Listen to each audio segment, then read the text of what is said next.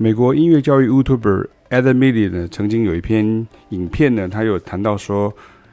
有些节拍呢，在古典乐手的身上呢，无法精准的演奏哈。那为什么会这样子呢？其实有一些原因。那其实他的音乐呢，其实就是如同我们现在听到这片音乐一样哈。然后它这种音乐的形态呢，叫做 Pasito Alto，它是巴西的一桑巴的一个特别的一个节奏。那如果你听不出来它的意思是什么呢？你可以听启明老师的讲法啊，其实就是你现在听到这个音乐里面，大概在官网上的这个文章版里面呢，你会看到。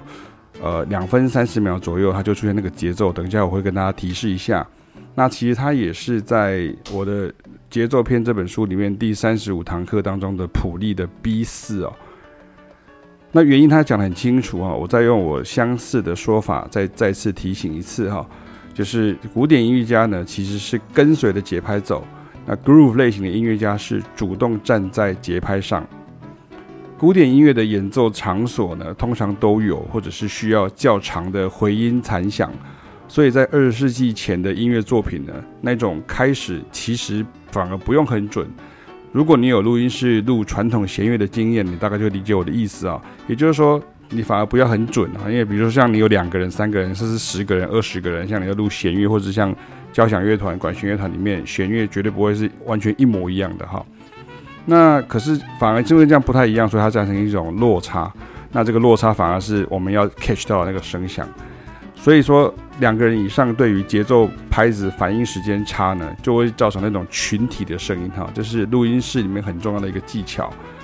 但是如果你在 groove 类型的音乐呢，是所有的乐器都需要主动去创造那个 groove，甚至合在一起交错成为 groove 的好坏的判别啊。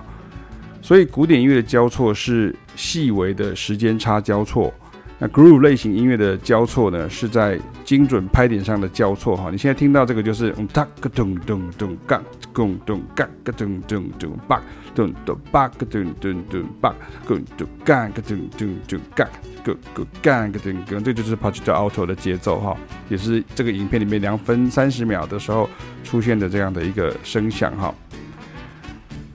OK。所以你这样子可以理解出来这个到底是什么意思的吧？哈，好，那我们现在来看一下，说，如果你今天在 Adam Milli 的这个影片里面，他举出很多例证啊，那如果你听不太懂英文的话，其实就是我上面讲的那个样子啊，就是其实是时间差的问题而已啊。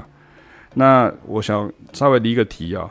就是我们很少去看很多所谓网络上多到爆什么教学影片啊，你看不完的哈。那即便国外的也是，为什么？因为我们自己就有经验来演奏跟教学啊。可是学员有时候会讲说啊，老师有没有看过他写这样子？他有没有他讲这样子啊？类似像这样，那我到底要 follow 谁的哈？你其实只要 follow 一个人的就可以了啊。如果你有在上课的话，你就 follow 我了就可以了哈。这 样就是我就会，所以我要有有我的方法跟你讲哈。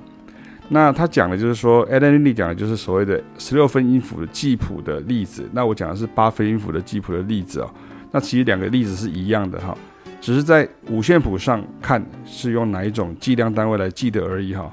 那换言之呢，就是 Funk 音乐跟拉丁音乐是相通的，它其实都有 African 的这个血缘呢。而这一种像是没有经验的音乐家会对不起演不准哈，那这是这样的一个节奏呢。在巴西音乐当中呢，我们就讲说这个就是所谓的 Pasito Alto 哈，这种玩法的开头。那我刚刚提到，这个是在我的第三十五篇当中就有提到 Pasito Alto 的，嗯，它个咚咚咚嘎咚咚嘎个咚咚咚嘎咚咚。那不要忘记我刚刚讲，你要主动创造这个 groove，而不是说乐谱上我就是被动的去演奏它而已啊。重点是你要习惯那个循环跟那个交错。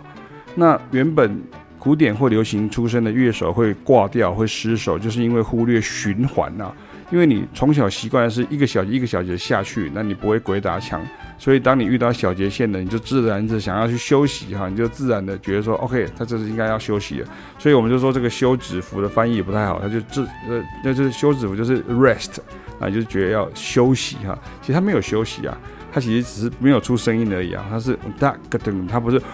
他他噔噔，他不是这样子哈。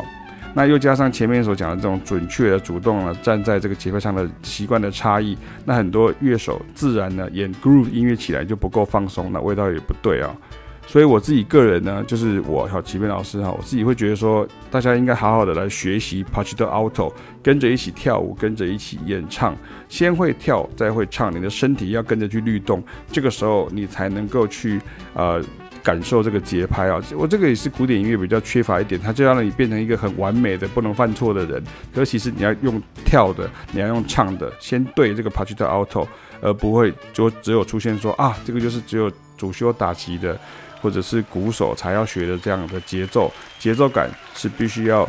用这样子的方式来学习的哈。所以这一篇就献给大家，叫做古典乐手无法精准演奏的节拍，让我们来看看到底要如何解决。